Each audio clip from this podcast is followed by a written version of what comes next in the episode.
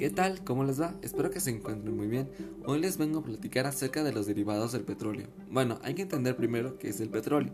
Es una sustancia viscosa que ya nace de restos fósiles, vegetales y animales que fueron sepultados en las profundidades del mar, que se extrae por bombeo por el continente o en el mar que se van por refinerías o pozos petroleros y estos son llevados por varios procesos para la creación de combustibles y lubricantes. Pero en su totalidad solamente es el 95% lo que se genera de eso y el otro 5% es lo que se ocupa para el uso diario, que entre ese 5% es el 90% de todo lo que usamos en nuestra vida diaria, lo que son los derivados del petróleo, tales como el gel, las cremas corporales, la pasta de dientes, los acrílicos, incluso en los lentes de contacto. ¿Puedes creerlo?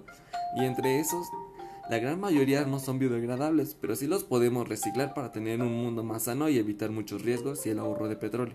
Soy Johnny Jiménez Valdés del tercer grado grupo 1 y este fue mi podcast.